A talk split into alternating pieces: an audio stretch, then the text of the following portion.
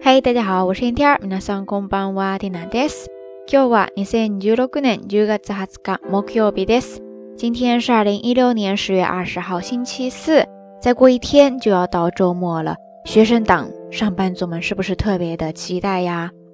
昨天呢，缇娜在微博那边跟大家分享了之前出去采风时的照片，结果有两位朋友吧，都跟缇娜提到了一个形容词，叫做“通透”。 哎，一说到这儿哈，让缇娜想到了今天的节目当中想跟大家分享的一些关于肌肤状态的单词，一些表达方式。所以目测这一期的道晚安呢，又是一期干货满满的节目呀，特别是女生。哎，我想大家应该都会比较的关心，所以大家还不赶紧的拿出小板凳排排坐，然后笔记也记起来哈。首先呢是刚才提到的那个单词通透，那在日语当中呢，大家可以首先记住这样一个动词叫做 skitoru，skitoru，skitoru，ですね。汉字写作透，然后呢是假名的 ki 之后呢加一个汉字的通，最后再加一个假名的 ru。skitoru ですね，所以咱们中文说的是通透，日语当中呢说的是透通，相反的哈，呃比较好记。这个单词它就是表示透明、清澈、通透、清脆。 那在这儿呢就提醒大家一个还比较常用的应用规则吧，算是，呃就是像这样一类表示状态的动词哈，在它们后面要是紧接着去修饰或者说形容一个中心词名词的话。通常会用它们的过去式，比方说在这儿的这个动词 skitoru，你想用它来修饰肌肤通透的肌肤，你就可以说 s k i t o r e d 哈 a s k i t o r e d 哈 a skitoda hada，skitoda hada，skitoda hada，ですね。再比方说清澈通透的声音 skitoda koi，skitoda koi，skitoda koi，ですね。OK，看了这个动词之后呢，我们再接着来看其他的表达方式哈。我们经常说水灵灵的大眼睛啊，新鲜水嫩的蔬菜，柔嫩水嫩的肌肤。这个时候呢，你就可以说这个形容词咪滋咪滋细， 咪滋咪滋细，咪滋咪滋细，ですね，是一个形容词，直接就可以写它的假名了。比方说咪滋咪滋细眉毛多，咪滋咪滋细眉毛多。咪滋咪滋细眉毛多，ですね，就是水嫩的眼睛。接着我们再来看之后的一个名词，叫做呲牙，呲牙，呲牙，ですね。汉字如果要写的话，写的是艳丽的艳。 这个名词呢，它表示光泽，当然它还有其他的意思，可以表示说好话的好话，拍的马屁之类的哈，还可以说表示精彩之处。或者说用来表示男女之间的那种厌世哈，在这呢就是光泽，所以你要说比较有光泽的秀发，你就可以说ツヤのある髪、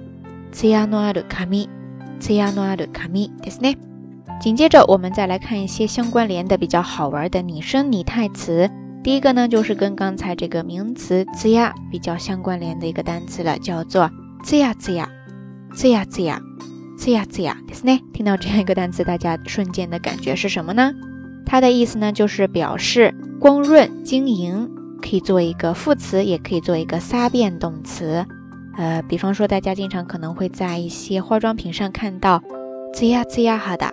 呲呀呲呀哈哒，呲呀呲呀哈哒，ですね，已经变成了一个固定的表达方式了哈。当然，如果你要用刚才 Tina 给大家分享的那个规则，就是动词的过去式去修饰一个名词的话，你也可以说ツヤツヤした肌，ツヤツヤした肌，ツヤツヤした肌ですね。在这的肌就是写作肌肤的肌，那合起来ツヤツヤ肌，或者说ツヤツヤした肌，意思呢就是表示光泽肌。 然后呢，我们再来看第二个拟声拟态词，叫做モチモチ，モチモチ。モチモチですね。我记得这个单词好像在之前的节目当中有顺带的介绍过哈。它的意思呢就是饱满 Q 弹、柔软黏糯的那种状态，跟刚才一样哈，是一个副词，也可以做一个撒变的动词，所以也可以用刚才的那个结构。モチモチした肌、モチモチした肌、モチモチした肌 ですね。当然，你也会在化妆品上看到这样的一个固定的表达方式。モチモチ肌。モチモチ肌， もちもち肌ですね，意思呢都是表示弹力肌。最后我们再来看一个单词，叫做つるつる、つるつる、つるつるですね。这个单词呢，它的意思就是表示滑溜溜、光滑的那种状态，可以做一个副词、形容词，也可以做一个撒变动词。 所以相对应刚才两个哈，你可以说つるつる肌、つるつる肌、つるつる肌ですね，或者说つるつるした肌、つるつるした肌。つるつるした肌ですね，意思呢就是光滑肌。OK，以上呢就是给大家简单介绍的一些表示肌肤状态的单词了。日语当中呢有很多这样比较生动形象的拟声拟态词哈， 因为数量还比较多，所以大家在学习掌握的过程当中呢可能会觉得比较头疼。但是呢，大家不妨把它当做一个乐趣，见一个记一个，不要着急，慢慢的积累。然后在这样一个潜移默化的过程当中呢，大家自然而然的就会心领神会日本朋友那种比较独特的语言感觉。今后在学习的过程当中，哪怕是第一次见到、听到一个拟声拟态词哈，可能也会立马有一个很直观的直觉的判断，觉得哎，他好像说的是这样的一种感觉哈。当然，这也是造成很多日语当中的拟声拟态词没有办法。很精准的在咱们中文或者说其他语言当中找到一个很对应的表达方式的原因所在哈，因为每一门语言呢都会有它一种独特的感觉，而在这种感觉背后呢，是说这门语言的人所共有的一种独特的世界观和自然观。那对于我们这些外语学习者来说呢，就需要在平时的积累当中去感知、去感受他们这种比较独特的自然观和世界观。当这个积累达到一定的程度之后呢，就会在某一天突然对这种感觉产生共鸣。呃，以上的这段话呢，听起来可能比较抽象哈，不过的确是缇娜这几年学习日语，特别是来日本生活后，在日常的整个大环境当中，呃，试着去接近那种日语比较独特的感觉的这整个过程下来的一些比较切身的体会吧，跟大家分享，希望能够对电波一端的你有所帮助。所以，如果是已经身在日本的朋友呢，请一定要利用好身边这个已经足够充实、生动的环境，逛街购物也好看电视新闻也好，或者说跟周围人聊天也好，那抓住每一个机会去接近并感知这个环境所独有的语言感觉。呃，老实说，日本是一个足够方便的社会了哈，不太会日语也不会太影响日常的生活。现实生活当中也确实有很多朋友哈，在日本生活了多年。也不是能够很熟练的运用日语，当然可能也没有什么必要必须会哈。但是难得有这样一个好的语言环境嘛，就希望我们大家都能够最大化的利用好。